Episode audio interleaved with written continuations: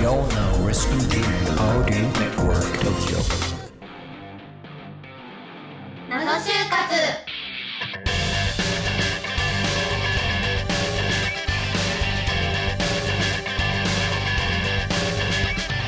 皆さんこんにちは始まりました謎就活パーソナリティのみくですこの番組は就活を経験した方をゲストにお迎えし就活の謎に迫るバラエティ番組です今週もさまざまな謎について一緒に考えていきましょうアシスタントの林次郎とともにお送りしますはい、お願いします。林次郎ですお。願いします今月のゲストはみつきさんゆずきさんですよろしくお願いしますよろしくお願いしますお二人はなんと今大学生大学生。はい。で就活を終えたばかりなんですよね。うん。ね、最近あの社会人の方をお呼びしてたのがね、そうそうそうそう多かったですけど、この間今も回大学生のさ方。三年目の子そうです。ね。四年目かなうん、うんそうのでし子たに来ね。ていただいたんですけど、バリバリの大学生というこいやとで、もう ね、生の情報がねザえ、クリアザルクと。タイムのねお話を聞いていけたらなと思います。はいはい。就活お疲れ様でしたお。疲れ様でしそたし。てあり内がとうございます定もまね、だまだ終わってないかもよ。あで終もわってないのかな。うん まだ終わってないかも。わわかんないな。一応内定そうですねはもらったってお話を聞いてるので、内定おめでとうございおめでまとうごす。ざいありまがす。とうございおます。二人の就活エピソードたくさん掘り下げていきたいと思いますはい早速ですが自分の就活を振り返って、就活の謎に思うことありますか謎、まあ謎就活なんでね、はいはいその辺一番最初に聞きたいんですけれどもはい。まずみつきさん教えてくださいはい、私はタルっていう適性検査を受けたんですけど、その試験内容がすごく謎でした。たるへーたる。あんまり聞いた初ことないめですてね。聞きましたうん、なんか樽 SPI とかねえねねえねえ玉手箱っていうのは学生さんから聞いたことあるけど樽って初めてですね。タルはどんな試験内容なんですか文章問題と図形配置問題の2つで構成されてる適性問題らしいです。文章と図形はい、なんだこれなんかなんだ紙ね持ってきてくれましたけど、うんそうなんですあこうこういう感じなんですこれこうね。いう感じなんだうちょっと例題でお二人にお配りしてる問題があるんですけど、うんうんそのテストで、えー脳科学統計学に基づいて採用した企業の信頼信用を失落させるよ うな事件、出来事を起こすリスクのあるような人物を見出してる。あなるほどどなるほど。なへー具体で的には心の病気を発症するリスクが高い、うんうんうんうんストレス耐性が高すぎる低すぎるなるほど。早期離職のリスクが高い情報漏洩のリスクが高いなどといったのがこのタルっていうテストであーそうか見つけられるリスクみたいです。企業もやっぱりねそういう最近情報漏洩とかもね世の中的に厳しく糾弾されてしまうから、やっぱり自分ねちょっとこうリスク管理しようってことですかそうね。ですねなんかうんなかなか面接だとわからないような、その心の奥底見抜かれるねみたいなテストなんですかねゆずきさんはちなみに今あの美月さんが言うようなテストって受けたことあります？受けたことなくて、うんこのお話聞いて初めてそのトねテストの存在を知りました、うんそういう人もはい知らなかったですねねえそういう学生さんもいらっしゃるかもしれなえい樽で合ってるんだよね樽タルで多分合ってます。樽はどういう字書くんですか TAL あってローマ字で書いてなるほどこんな感じだタルです。はい。樽とそう呼でばすれてるんですねでもね学生さんの中でも知らない人もいらっしゃるかもしれないからね、美月さんは何社ぐらい樽を一応私は三社ぐらい受けたんですけど、ねうんへえじゃあなんかそうなんだ樽対策みたいなのもしなきゃいけないんですかねそうだでなんか今日じゃあ実際になんかそう問題持持っっててきてきくれててるもらっんですてよますけどじゃあミクさんちょっとねやってみますか、じゃあ読,、ねみな読んでみようかな私、、はいいいですかじゃあ、はいはいどんな問題なんですかねいきそますれねあなたが変なの ちょっと待ってくださいねんあなたが持っていい卵を2つ選んでくださいえあなたが手に持っていっいていい卵をね2つ選んでください、うん、うん回答は次の7つから2つ選びます、はい選んでくださいねうんまず1つ目殻を剥いていないゆで卵、うん2つ目殻を剥いたゆで卵うん3つ目殻を剥いて切ってあるゆで卵うん4つ目殻を剥いて切ってお皿に盛ってあるゆで卵うん5番生卵うん6模型の卵7うずらの卵こここから2つを選んでサイコパスかのかを 見抜くあーで私たちも実際2つ選んでみましょうかね選んでみましょうかうんいやでもなんかゆずきさんもやってみましょうどい風な考え方三人でやってみましょうかね選べばいいのかわからないけどな。ね何を基準ゆにずきすさるんイのメージ湧くこれどういうどういう感じで選べばいいのかってなんかわかるもう直感しかないね。そうですよね、うんでもなんか見た感じだと、うんやっぱりちょっとサイコパスってこれ選ぶかなっていうのなんかちょっとわかるあ気あるも逆算してね。してああなるほど。ちょっと無難なところ行こうかなとそ思うってかそうかそういう風に考えるのか。なるほどねうんわかった。じゃあ誰からミクさんから。私選びました、もう、はいはい殻を剥いていないゆで卵と、剥いたゆで卵かな、そうだよね。いやい や正直俺もそれ選んだあ。本当ですか、うん同じこれ正直うんうんうんね。ゆずきさんの。私も同じですああそうだよね。じゃあみんなだってそさうだ切ってあるやつってさなんか取りにくいじゃ嫌んじゃんって感じですよねっていううのん、なんか別にわざわざ模型選ばないしねう、んで生卵もなんか取りにくいじゃんそうですよね、うんみたいな感じでちょっと選んじゃったんだけど、さてどうなんじゃであすかね美月さんに聞いてみましょうこれせ正解というかそすのごい正常な人間ですあそうなんだこのテそうスなトんだ的には、へ私たち正常なんえだ正常判定、うんはへい避けた方がいい選択肢の一つは生卵です、え生卵ダメなんだ一般的に生卵をそのまま手に持つ人はいないかららしいですああそうだよね、まあ確かにゆで卵はねこうやって食べるけど生卵こうやって食べないもん生卵持ってないしね、うんうん次は模型の卵でああやっぱりね模型は人間味がないみたいなことすいや何らかの実験で使用する可能性があり壊してはならないものである可能性が高いので持っちゃいけないらしいですあーなるほど、うん最後が殻を剥いて切ってお皿に盛ってあるゆで卵ですこれもダメなんだそうです先ほど林次郎さんがおっしゃってくれてたんですけど、お皿に盛り付けられているものは何かしらの料理である可能性が高いので、その料理をわざわざ手に持って食べるっていうのはあ破壊良く工作ないみったいな感てじいかなうーなるほど風ねに書いてありましたぶち壊すみたいでも確かになんかなかなか選ばないもんな るほど。でもよかったね。うちらみんなサイコパスなんてなかった って正ね。常なよかった人ですね間だったわよかったですあーでもそういうことでね、企業も、あの、いろんな形でセレクションもしてるんですね。でもなその結果みたいなのは自分では見れないってこと見れないです、うん逆にそのいい結果悪い結果っていうふうに今は皆さん思ってらっしゃると思うんですけど、うん逆にそのさっき挙げたような選んだ方がいい選択肢悪い選択肢があって悪い選択肢を選んだとしても、逆にその人物は独創的な人そうだよ物ねだとしてうん評価して、あー逆にそっちを取るっていう企業もあるみたいで確かに確かなに。るほどね本当にあの不思議な問さっきの答え題だとですさよねちょっと平凡すぎるかあーそっらか常識的すぎるからさ、うんつまんねえ人間みたいなねうんこともあるかもしれないね。正解がないから、うん企業によっはていこまあだからどういう点をねあの重視するかだよね。うんねそうですね採用側がねそうだよね。どういう人を取りたいか今っていうこういっぱい不祥事が起きちゃってる企業はさやっぱちょっとそういう人一人でも減らさないとっていう観点ですごく常識的な人が欲しいかもしれないし、うんうんなんかねこうなんか出来上がっちゃってる成熟しちゃってる企業はさ、ちょっと変わった人欲しいって思うかもしれないしね。いやーでもこれ謎ですでねも知っといたら学生さんいいよねねちょっと心の準備できるかもね。うんあとうこういう感じの例題があったらさ、うんあんまりあ自分サイコパスじゃないんだなってうん思って、 正々堂々と解けるとあー就活いにうも身が入 ると。身が入る気しません なるほどねけでも結果は送られでも企業によるっていう感じになっちゃうけど、これは永遠の謎ということでいいですかでね、も初情報だったからね。ねたるいいですね。なんか私たちもやりたいですね、なんか毎回 うん毎回のゲストにサイコパスか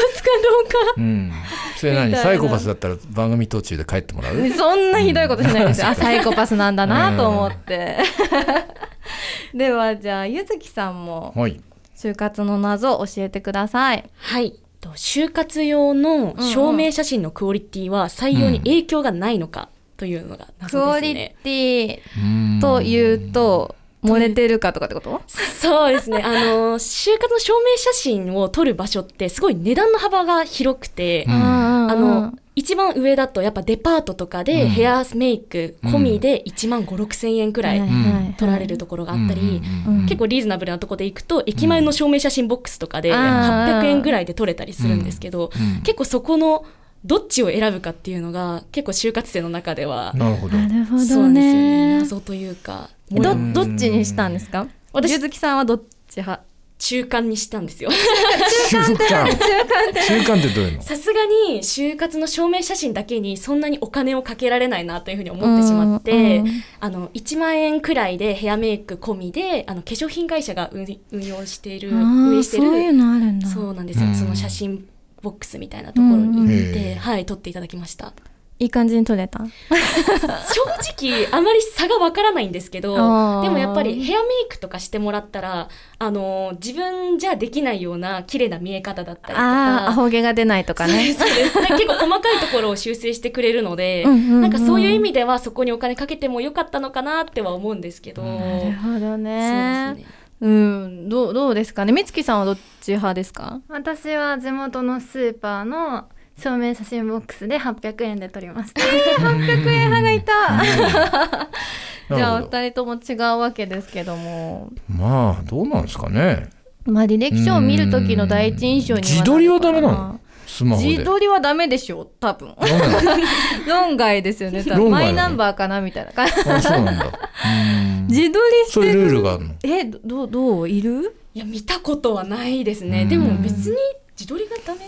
いやダメそうなんだろう見たことはないですけど、証明写真用アプリとかは。あるよねあるんだあとそれで当然さ自撮りだと漏れるじゃん漏れますねだからそうすればさあんまりお金かけなくてさもうなんならただですもモんリねモリでアさプリって出しちゃえばいいんじゃないの確かに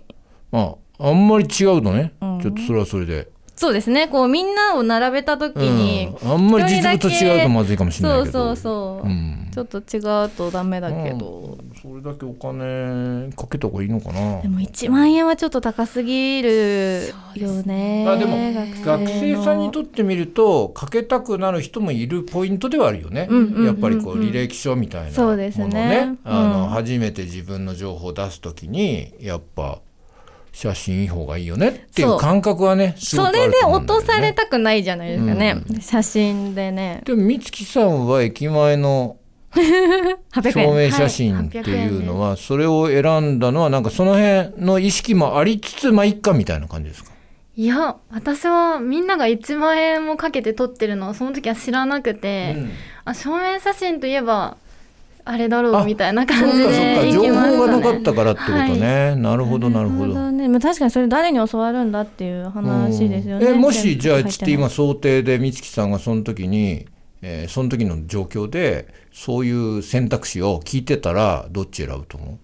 いや、多分800 円。そうなんだ。 まあいいかみたいなね。うんまあまあまお金はかけあないもちろんそういう考え方もね、うんうんうんあるし。そこは自由ですけどね。うん、ん採用に影響があるかないのかとかく、ね、そこは分からないけども、まあでも採用わかんないけどどうなんですかこう書類履歴書じゃ学生さんの来て、うんやっぱし上の方に写真ってあるから、うんやっぱ最初に見るポイントかもしれないね、それはそうねはいですね。名前と顔し写真、うんあこんな人なんだ、うんうん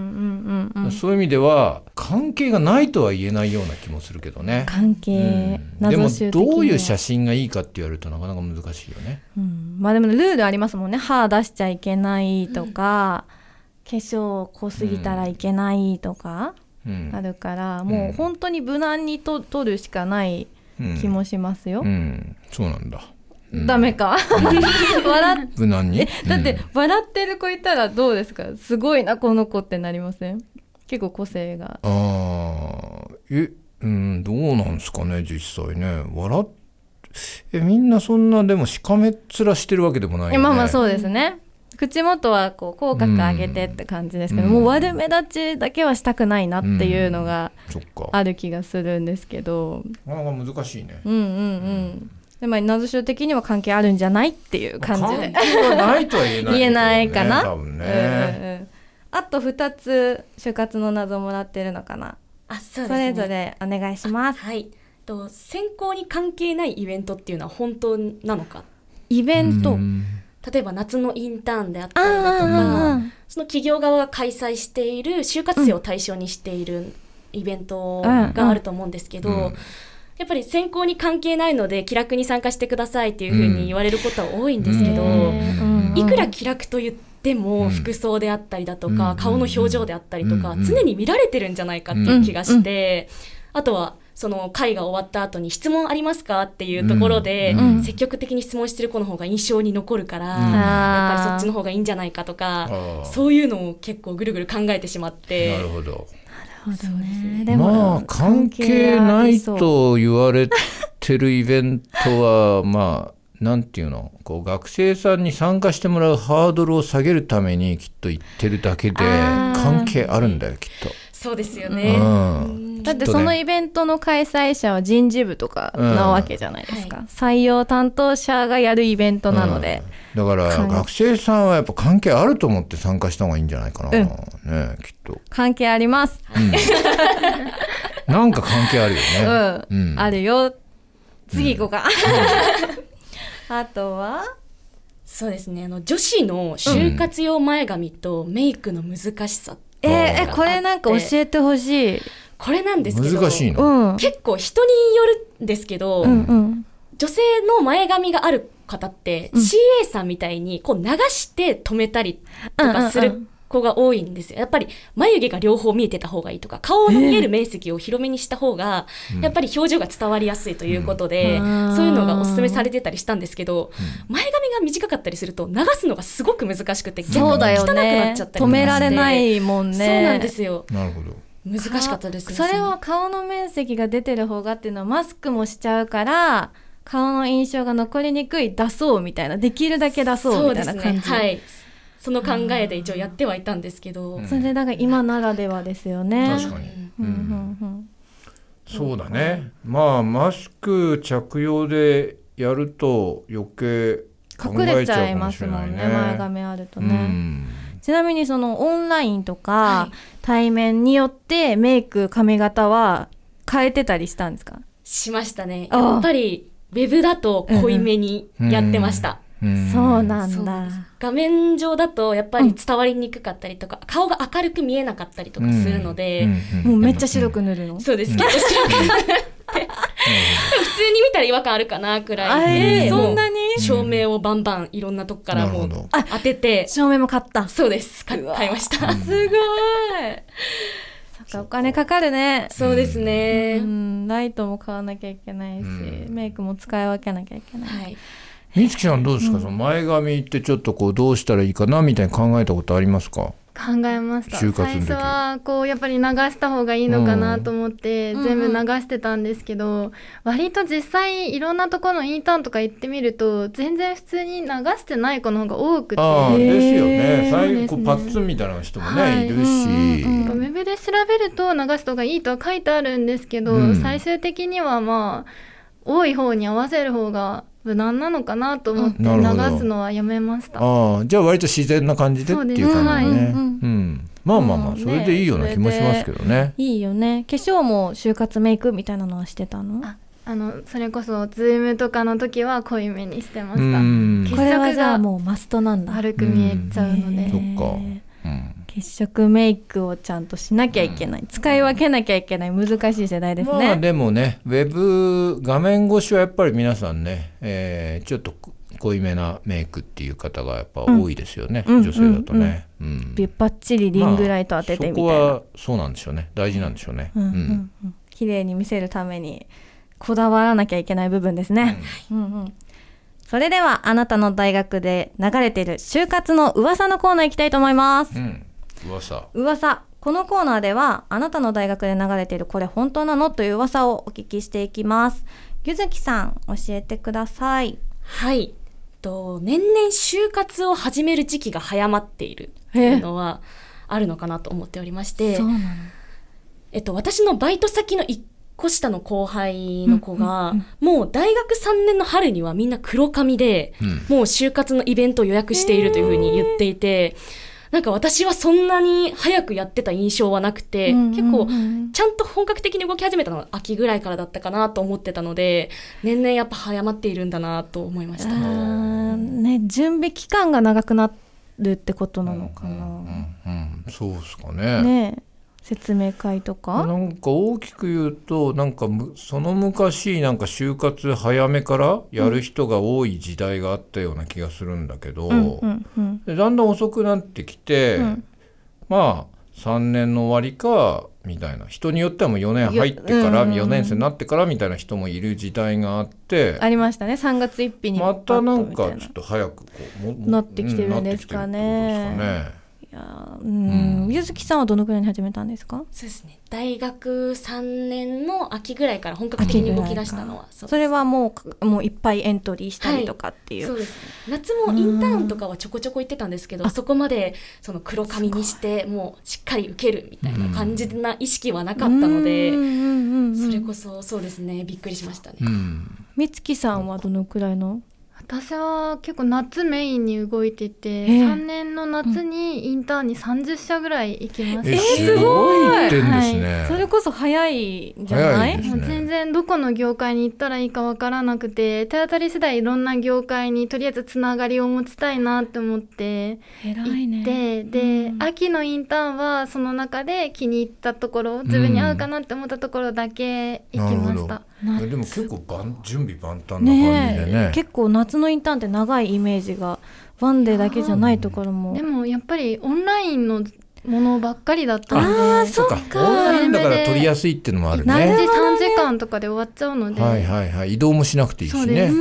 んんうんいいややそうまかあそうかそれは今時ですね、んもう私オンライたンちだからの時代なん数ていねけるね確かにねそれはいいわうんそしてそしてあと噂が2つゆずきさんあるのかなはいと服装自由はあくまでオフィスカジュアルうんあー出た出た出た出た、うんそうですねもううん服装自由って多分もうオフィスカジュアルかスーツかっていう意識があってうん、でもなんか私が参加した合同説明会に、うん絶対私服でいいですみたいな感じの、うんもう私服絶対みたいな感じのアピールをしているところがあって、あえーうんうんうんそれ行かなかったんですけどでもなんかそういうところもあるんだなと思って、うん気持ち的にラフに参加してほしいっていう意図もあると思うので、うんうんまあ、そういう取り組みもなんかすなごるほどくねいいなと思いました。うんうんそうだよねえ服装自ち由なみやめによゆうってつねきさん見た企業はどうだったんですか服装は自由自由とかあったんですか自由って結構あったんですよ。あーでうんでも夏の大学3年の夏の頃にあの参加したところの服装自由は結構やっぱり早めだったので、みんうなん服装自由が何かわからない状態だったので、うん結構ラフなうん服装で来てる方が多かったんですけへど、えでもやっぱり秋ぐらいになってくると大体服装自由って言われてもみんなスーツだったりとか、やっぱりオフィスカジュアルだったりだとそうかかそういうのはありましたね。でゆつきさん自身はそれ服装自由どういう格好で行ったんですか私はでも最初本当に失敗してしまって、うん夏のインターンの時は顔を明るく見せようって思いすぎて、うんうんもう白のあのユニクロとかに売ってるシンプルな T シャツを着てたんですけど、失敗だったなって自分の中であはそうなんだ思ってます。うんいいじゃんね白いいね T 別に素手装具みたいなねうん感じでうんうんうんいいけどね。いいと思うけどなあ本当ですかうんでまあでも服装自由って書かれるのはねちょっと迷惑だからやっぱりやめようっていう話んですもんね理屈 NG なら NG って書いてもらったがあの学生さんわかりやすいんでね。うんうん、それこそお願いしたいですねよ行きね。やすくなるかと思いますね、あともう一つがこれ面白いねはい面接前にコント面接と唱えると楽になる。はい これはどのタイミングでもうあの面接の会場で待っている時に名前呼ばれて、その時にコント面接ってつぶやくと気持ち的に自分を演じるモードになるので、あすごく楽になるというふうになんか情報で見ました。 えや SNS やっでたえ実際ででもそんな余裕がなか った。コント面接とか。もう言えないぐらいうんいやまあでも大事な姿勢だよね。 うんいや大体世の中演じてることが多いから、そうですうねん、あのなんかみんな企画もんだと思ってやっちゃえば、うんあ面接なんか企画やってるみたいそうなそう思そっうちゃえばなんか失敗も失敗じゃなそうそうそうそいう感じで軽く受け失敗したら取笑れそうって笑えばいいみたいなね、うん感じの企画もんだと考えるのはいいことだこと思れいいですね、うんみんなに教えていきたいですねコント面接ぜひやっていきましょうはいあとみつきさんも教えてもらってもいいですか、私大学の噂っていうのは全然知らなくて、うんうあの同世代の子と就活の相談をするのがちょっとなんか緊張しちゃうというかみんながこんなに進んでるのに大丈夫かなって思っちゃったりするのがちょっと嫌だったので、キャリアセンターっていう就職相談を大学でやってるようなところうんに相談してたのがメインでした、なるほど。なるほだどからね同世代の噂とか全然わかんなくていやまあでもね、両面あ るよね。両面あるよねうんうんう、ん噂もね。噂もねその情報を多く得れるっていう部分はいそいうそとうこもあるけどまあでもねガセネタっていう場合だってあるしそうそれをねいちいちそれに左右されるうと、んうまあ、ん良くないっていうのもあるじゃない、んだからそういうのに左右されない形であそのうキャリセンの人とだけやってるっていうのもいいねやり方かもしれない、ねうんそれがいわゆる正解を教えてくれる環境をね自分で作ってたわけですから、ねなんかほら、あの成功してるっていうかこう進んじゃったりしてる人の話聞くと焦っちゃったりするじゃない、あーなんか妙に、すねごいわかりまですそれもさなんか判断間違えちゃう可能性もあるしね、はういんライバル視もしたくないですしね、うんまあマイマイペースっていうか自分のペース大切にするっていうのもね、大事ですよね大事ありがとうございます、はいそれでは今回も謎就活スタッフほののコーナーに行きたいと思いますそれでは企画説明ほのさんお願いしますはい、ここからほのが進行していきます。今回の企画は、題して、君は誰だキャラ当てゲームあパフパフはい、こちらはですね、まずはじめに、んこちらのカードの中から1人1枚ずつ引いてもらいます。はいこのカードを引いたら、こちらに書いてある言葉を覚えて、他の方に見られないように、こちらのピンクのついたての中に入れてください。はいでかわいいカードに書いてあるワードは全部で3つあります。この3つを良さげなタイミングで、それぞれ1回は必ず言ってください。トークに織り込むっていうことですねはいそうです今後のうんで、 えっ、と、セリフを言うときなんですけども、うんその、キャラクターが書いてあるんですけど、うんそのキャラクターに寄せて言ってください。あ寄せてねはい、はいはい演技力がちょっと試されますはいはいね。そういう雰囲気ではい、喋るってことですね、わかりましたそうです。例えばなんかゾンビとか書いてありましたら、なんかえっ、とね、あーっていうのと腐ってきたわーっていうのとうがーっていうセリフが3つ書いてあるんですけど も、これをなんだろうタイミングいい時に、うんうんはい、会話の中になんかいっぱい悩みとかあってなんかだんだん腐ってきたわーとかそういう風に言ってもらえるといいかなと思います。 はいはい。で、このカードに書いてある3つのセリフを今から、えー、と4話目の答え合わせまでに絶対言ってください。は来いま。した